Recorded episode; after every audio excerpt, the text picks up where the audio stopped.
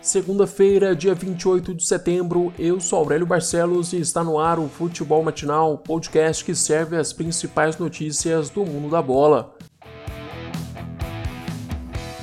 Final de semana recheado de empates no Brasileirão. No Castelão, Ceará e Goiás ficaram no 2 a 2 Jogando fora de casa, o Esmeraldino, que era o lanterna da competição, começou o duelo na frente com gol de Rafael Moura aos 2 minutos de jogo.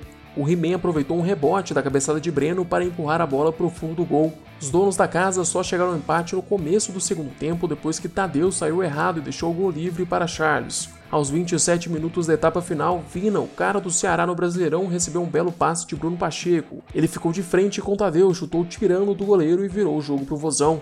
No final da partida, o Goiás chegou ao empate na bola parada. Edilson bateu uma falta no meio de campo. Na disputa dentro da área, Fernando Praz saiu e David Duarte cabeceou sozinho para o fundo do gol. O empate garantiu uma posição para o Goiás, que agora é o vice-lanterna com 9 pontos. Já o Ceará chegou aos 14 pontos e ocupa a 12 posição.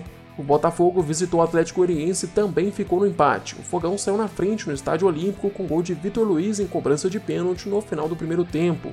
Depois do intervalo, o Dragão empatou o duelo depois de Janderson achar Yuri livre na área. O ex-jogador do Fogão chegou de carrinho na bola e deixou tudo igual no confronto. O Botafogo chegou ao seu oitavo empate no Brasileirão, passando a ser o clube que mais empatou na competição. A sequência de placares iguais não tem sido boa para o time de Paulo Tuori, que ocupa a 18ª posição com 11 pontos. Já o Atlético Goianiense termina os primeiros quatro jogos contra os times cariocas sem perder nenhuma partida. Os goianos ganharam do Flamengo por 3 a 0, bateram o Vasco por 2 a 1 em São Januário, empatou com o Botafogo e também empatou com o Fluminense no Maracanã, além de eliminar o Flu da Copa do Brasil. O Dragão é o 13º colocado com 13 pontos. Vasco e Bragantino também ficaram no empate neste domingo. Em São Januário, o Red Bull teve a chance de sair na frente no marcador, mas Alejandro desperdiçou uma cobrança de pênalti aos 37 minutos da primeira etapa. Na volta do intervalo, o Vasco abriu o placar aos 4 minutos do segundo tempo depois de Juninho cruzar para Vinícius. O camisa 49 saiu da marcação e colocou o gigante da colina na frente, mas a felicidade durou pouco tempo. Um minuto depois, Alejandro fez o pivô dentro da área adversária e conseguiu escorar para Lucas Evangelista chegar batendo para o fundo do gol. O Vasco agora soma quatro partidas sem vencer no Brasileirão e vai se distanciando do líder Atlético Mineiro. O gigante da colina é o quinto colocado com 18 pontos. Enquanto isso, o Red Bull ocupa a 17ª posição com 11 pontos. Na Vila Belmiro, o Santos perdeu a oportunidade de entrar no G4. O Peixe empatou com Fortaleza em 1 a 1. Os dois gols na Vila foram marcados em cobrança de bola parada. Primeiro, o Santos abriu o placar com Madison de cabeça após cobrança de falta de Marinho aos 41 minutos da primeira etapa. No começo do segundo tempo, o Fortaleza empatou com uma cabeçada de Gabriel Dias em cobrança de escanteio. O empate deixa o Santos na oitava posição com 17 pontos. Já o Fortaleza tem um ponto a menos e ocupa a nona posição. O time misto do Flamengo deu sufoco aos titulares do Palmeiras e quase venceu o Verdão no Allianz Parque. Depois de toda a polêmica se teria ou não o jogo após o Flamengo passar por um surto de Covid-19 no elenco, os dois times foram a campo após 20 minutos de atraso. Quando a bola rolou, espantou a qualidade dos meninos do Flamengo, que juntos a Rascaeta, Gerson e Pedro deram trabalho para o Palmeiras.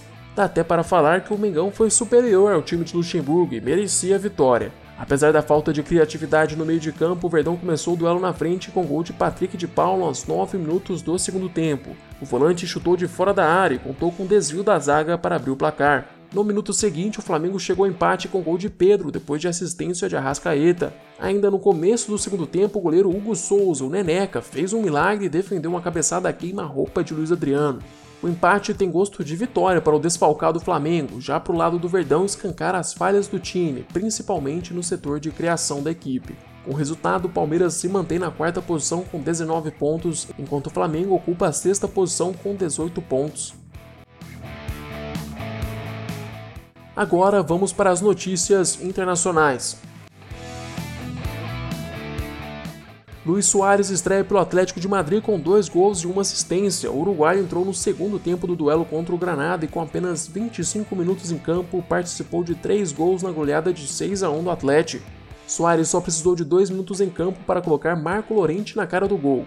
Aos 40 minutos da etapa final, o centroavante anotou o primeiro dele no novo clube com um belo gol de cabeça, e aos 48 minutos ele aproveitou um rebote para dar números finais ao jogo. Chegamos ao fim deste episódio. Eu, Aurélio Barcelos, volto amanhã com mais futebol matinal para vocês. Eu te espero aqui às 6 horas da manhã. Aproveite para se inscrever no nosso canal do YouTube e seguir o podcast no Spotify. Se puder, também compartilhe o podcast com seus amigos e familiares. Até mais!